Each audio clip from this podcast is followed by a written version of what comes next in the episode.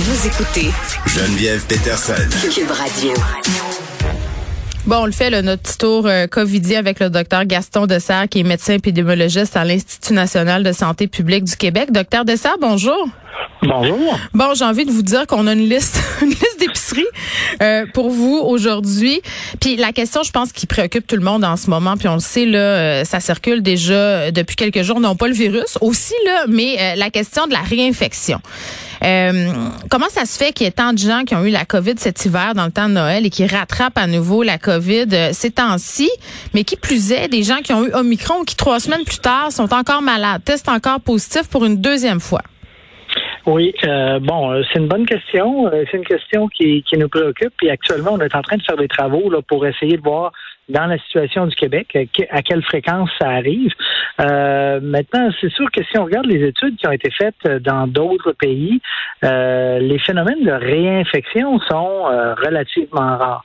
Mais je suis d'accord avec vous et avec les, les, gens qui vous ont parlé que ce phénomène-là d'avoir des, des réinfections qui semblent beaucoup plus fréquente que ce qu'on a vu depuis le début de la pandémie. Là.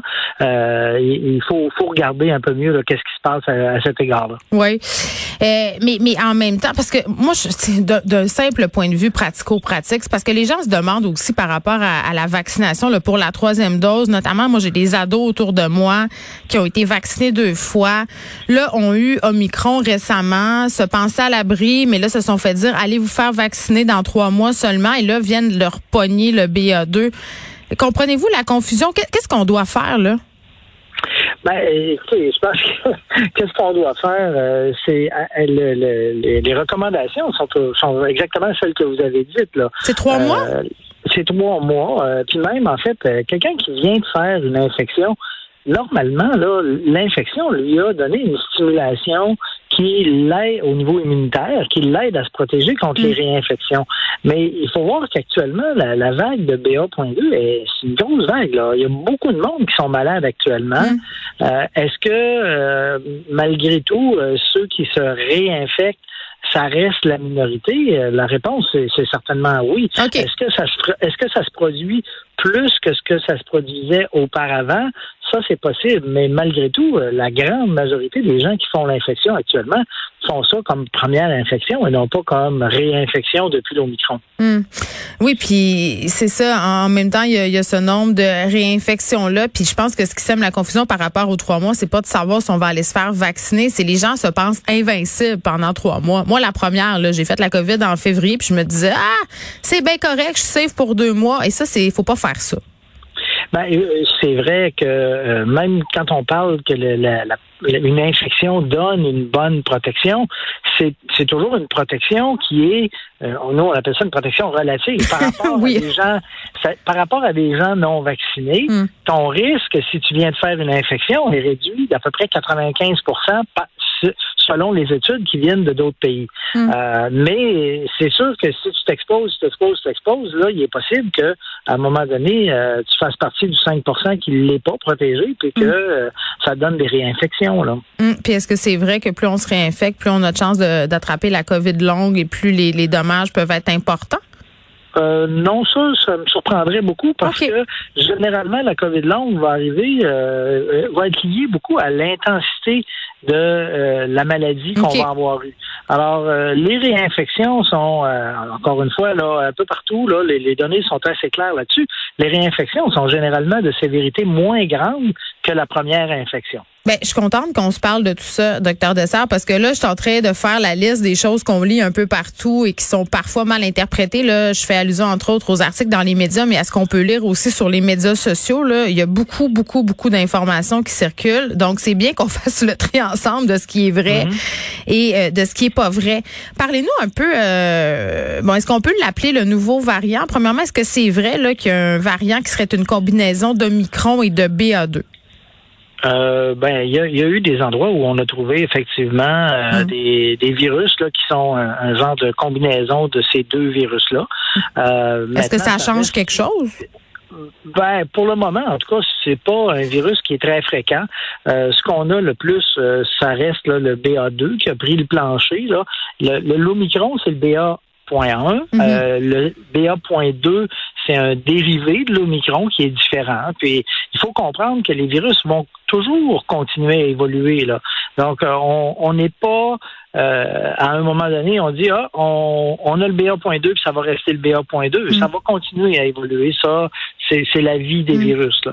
Oui, hier, je parlais avec une intensiviste qui réagissait aux propos de François Legault qui, bon, euh, dit euh, quand on attrape la COVID, euh, c'est pas pire que dans certains cas des symptômes de rhume. Je comprends que ce qu'il voulait dire, c'est quand on est triplement vacciné, mais, mais c'est toujours ça un peu le risque de dire il va falloir vivre avec le virus et le virus il va toujours continuer à muter. il, il faut pas non plus, comment je dirais bien ça, pas baisser notre garde parce que je pense qu'on l'a déjà fait, mais il faut pas banaliser quand même. C'est pas un rhume là. Euh, c'est pas un rhume. Et euh, encore une fois, euh, les vaccins nous aident beaucoup, mais c'est pas une protection totale. L'infection protège beaucoup, mais c'est pas une protection totale. et on apprend de plus en plus sur ces virus-là. la question de, ce qu'on appelle le syndrome post-COVID mm. ou la COVID longue, mm. ça reste un domaine qui est pas très bien connu encore. On, on voit là euh, que c'est assez fréquent. C'est beaucoup plus fréquent si les gens sont pas vaccinés que s'ils sont vaccinés. Mais euh, les conséquences de tout ça à, court, moyen et long terme, euh, mm. ça reste à, mieux connaître. Et à ce niveau-là, je pense qu'il ne faut pas faire exprès pour mm. attraper la maladie à ce temps-ci. Dans certaines régions du monde, par exemple à Hong Kong, on semble baser la stratégie épidémiologique sur l'idée d'éliminer la COVID, d'atteindre une espèce de stade zéro COVID. Euh, selon vous, est-ce que c'est une stratégie gagnante? Est-ce qu'on peut espérer se débarrasser de la COVID à un moment donné? Non. Je pense qu'on se débarrassera pas de la COVID, ça c'est clair et net.